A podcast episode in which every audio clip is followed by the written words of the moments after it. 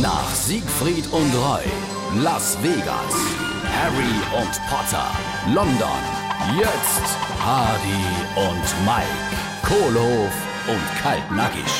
Du, wer war denn das gestern? Die, äh, wer, wer, wer, wer war was? Ja. Wann? Ja, genau, gestern. So gegen halber sechs, bei dir vor der Haustür. Diese schöne, blonde, engelsgleiche Frau. Wer war das? Ach, äh, ach die, ja, also, äh, die war, äh, die war, äh, äh, die war von der Versicherung, war die. Glaub schon, ist selbstständig von der Versicherung. Kein Koffer, keine Akte da. Nur so ein schöner, gläserner Stab mit einem Sternchen oben dran hat sie in der Hand gehabt. Ich hab's doch genau gesehen.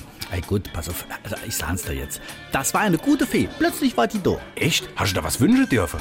Jo, du, ich könnte mich entscheiden zwischen äh, Supergedächtnis und, äh, halt 15 Zentimeter mehr.